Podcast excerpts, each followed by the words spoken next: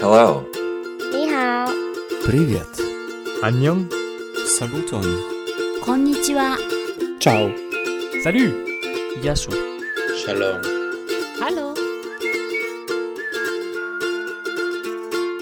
Bienvenidos sean a Babel Titlán, el único podcast para aprender idiomas en español.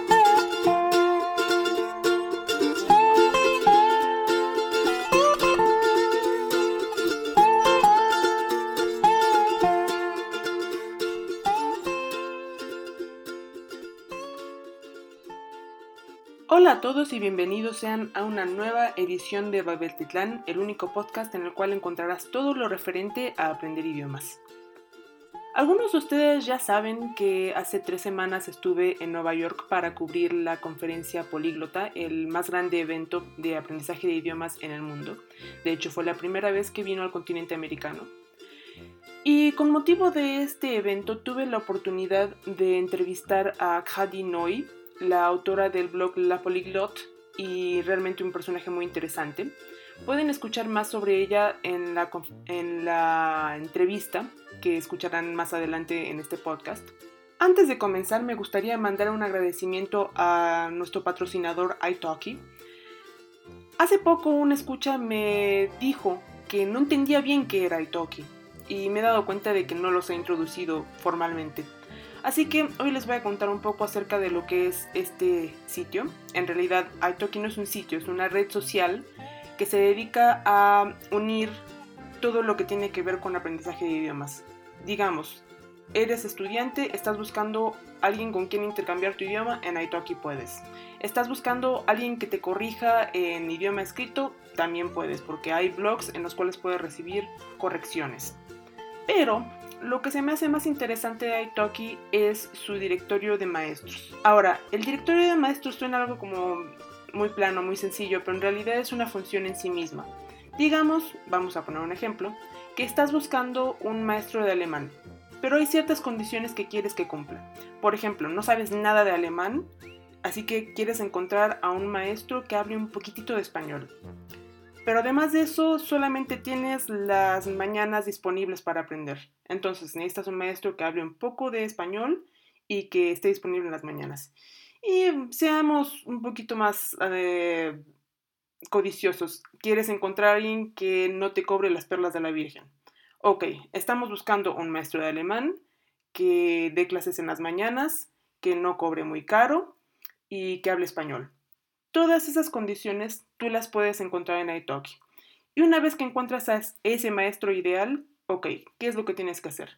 A través de los llamados créditos Italki, en los cuales son 10 más o menos son equivalentes a un dólar, tú contratas los servicios de ese maestro y pones una fecha y una hora.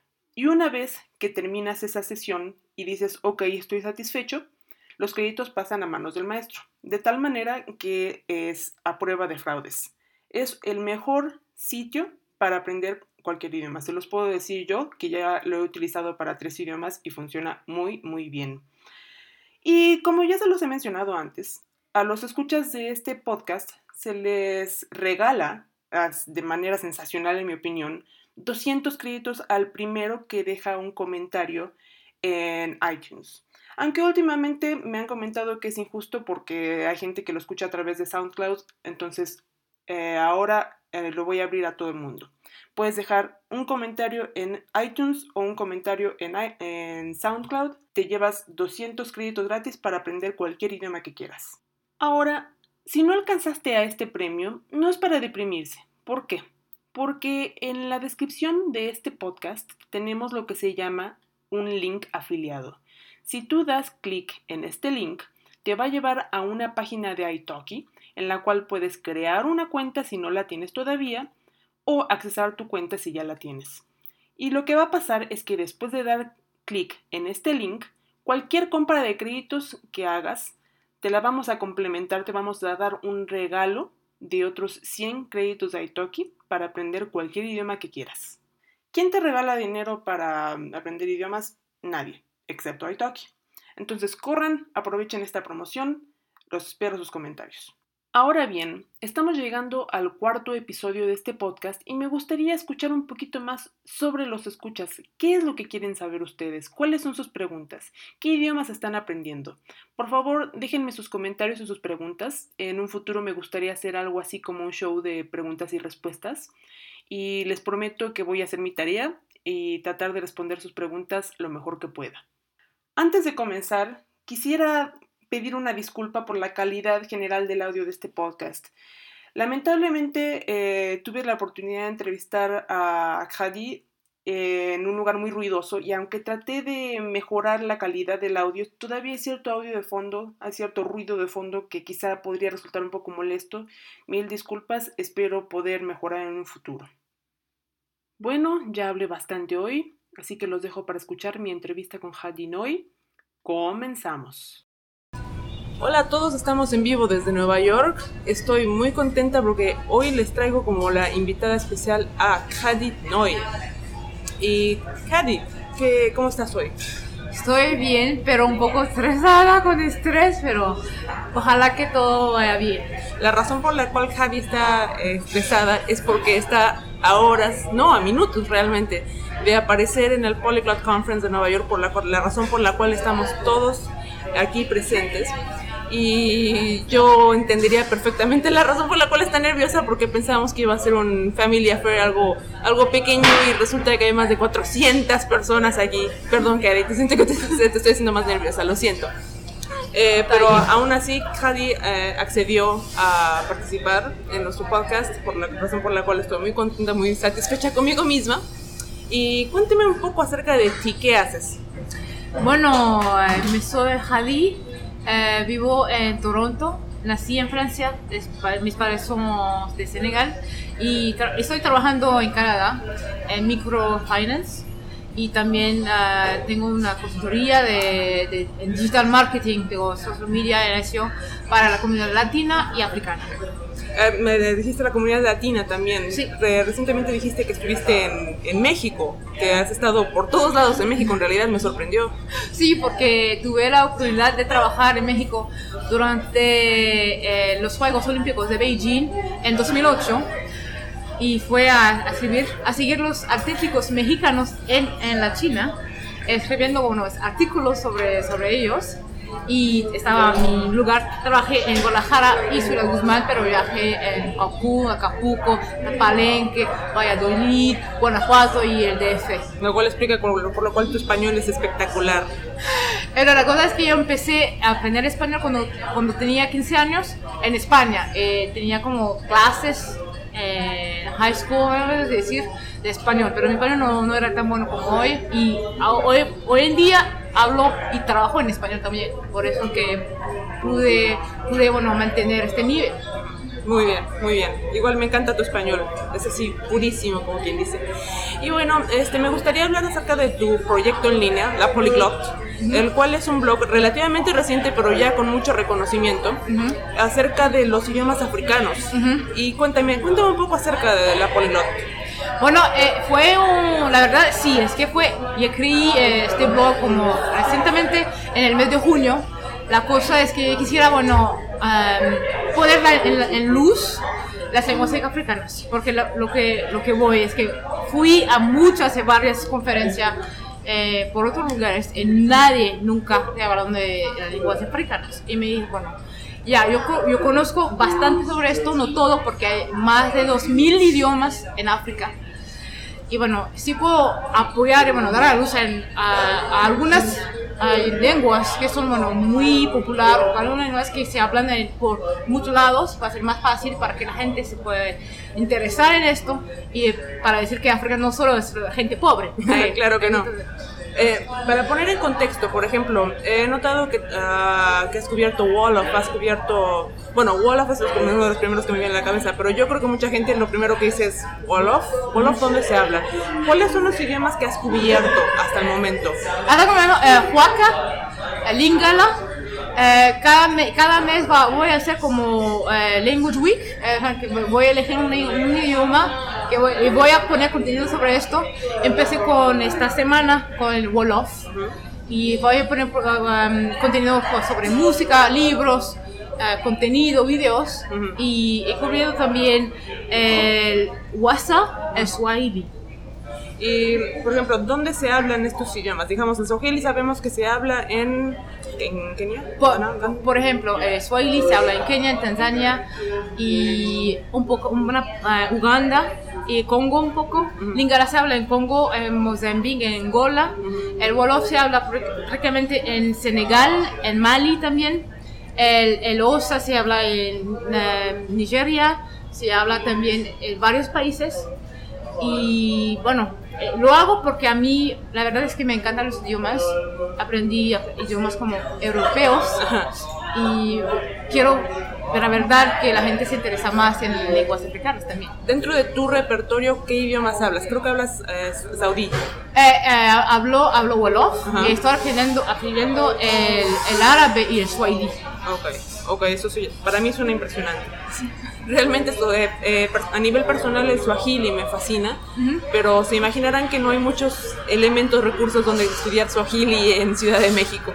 Así que Sí, la, la verdad es sí. eh, es por eso que eh, la presentación que voy a hacer hoy, eh, voy a explicar porque yo tengo una especialidad en digital marketing, Ujú. cómo buscar como keywords, Sí. cómo hacer SEO, optimización de contenido, y con esto, cómo buscar un constante, un, un eh, contenido bien relevante sobre el idioma. Es decir, que, por ejemplo, si buscas aprender Swahili en español, la verdad es que te voy a decir que no vas a encontrar no vas a encontrar. Quizás muy poco, pero porque eh, el idioma en Swahili, en esos países en inglés, vas a encontrar el contenido en inglés para aprender Swahili. Pero también le- hoy le voy a aprender a gente cómo hacer una búsqueda. le vas a enseñar a la gente cómo buscar, cómo esencialmente googlear Sí, para idiomas africanos. sí. Eso está muy bien. Es una de las cosas que me interesa acerca de la presentación justamente que va a hacer eh, Hadi esta, eh, en un par de minutos. Este, es precisamente acerca de optimización de maquinarias de búsqueda en palabras en idioma eh, laico, Google. Eh, cuéntanos un poco más acerca de, de cómo llegaste a esta conclusión de que se tiene que profundizar sobre, mm, digamos, cómo se, tiene que mejorar ese E CEO. Eh, Es, es para, para la, la gente que, que quiere aprender lenguas exóticas, vamos a poner eh, entre comillas, Ajá. es súper importante porque es súper difícil encontrar contenido eh, cuando buscas una- es- este tipo de idioma por Google. Y lo que yo voy a explicar es decir, es una combinación de social media y de búsqueda en Google. Es que eh, combinación de, de palabras y de puntuación. Sí.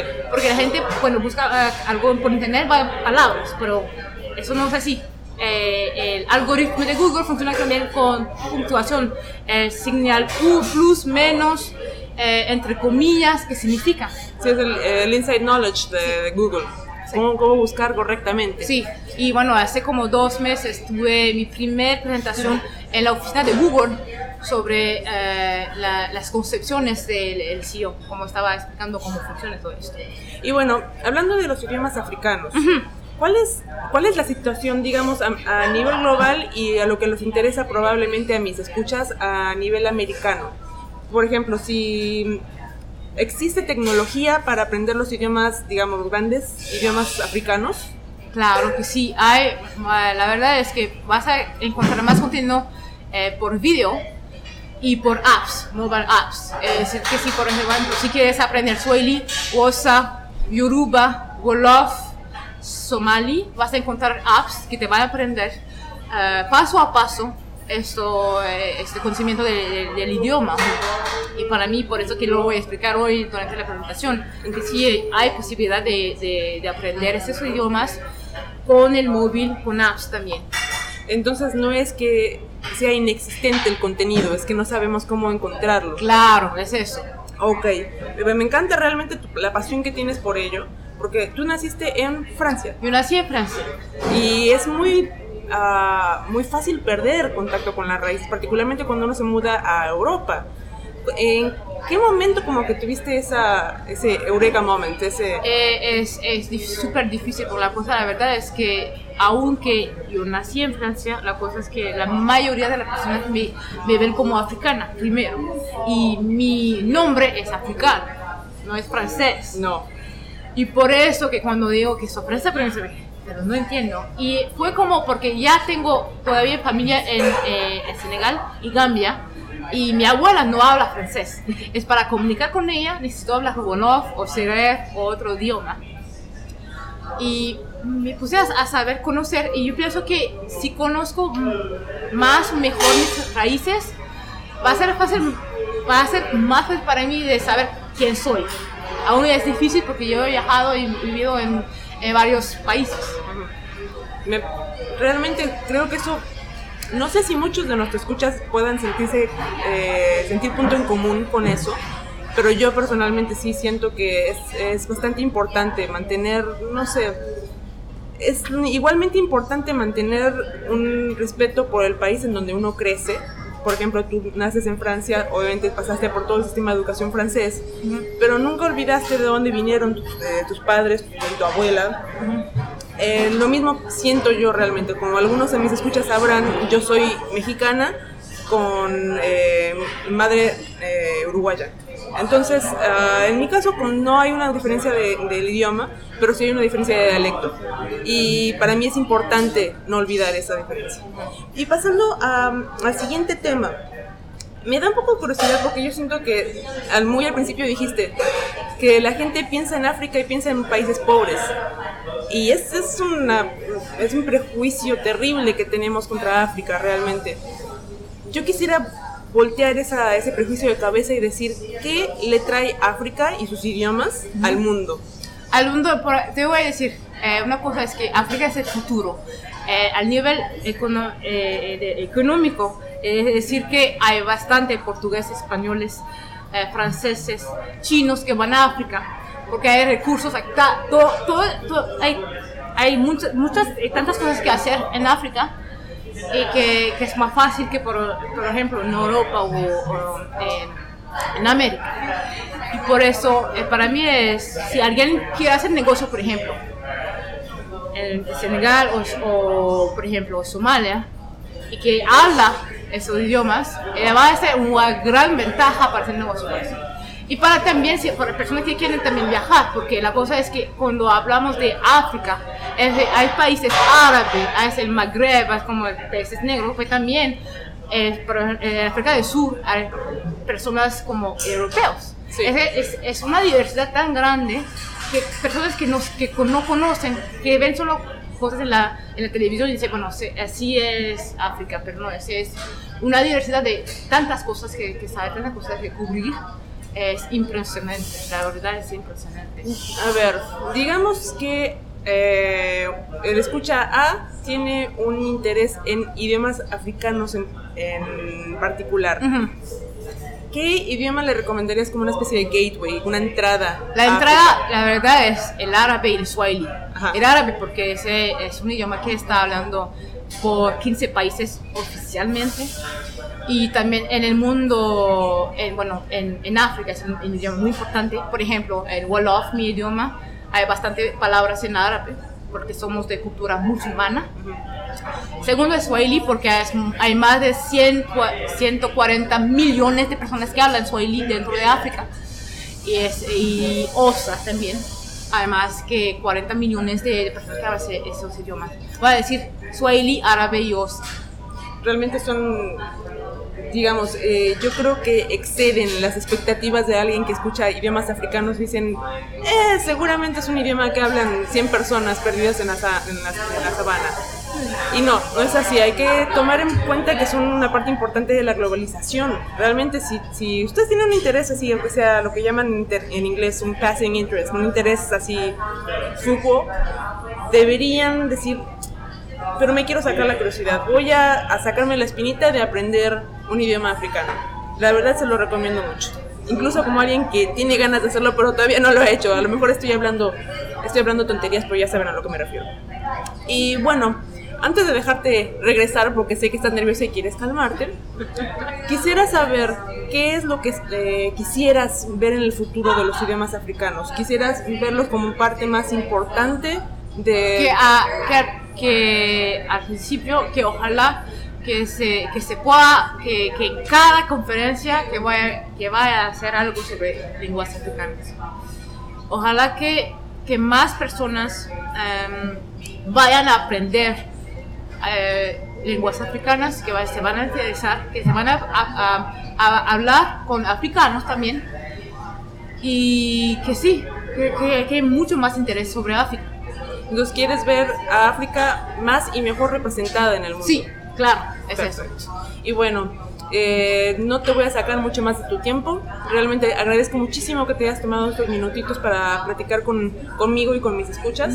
Y para mí es un placer también porque, como tú sabes, el, el español es el- uno de los idiomas que me encanta Sí, y que, que adoro. sí, ese es tu tercer idioma, cuarto idioma, Es mi cuarto, cuarto idioma. y lo hablas como si hubieses nacido en México. ¡Oh!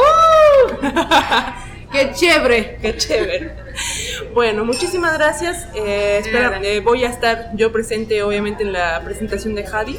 Por Eh, favor. Estoy muy interesada y ya les contaré más en otro capítulo. Muchísimas gracias, Javi. Nos vemos después. Nacho, adiós. Chao. Chao.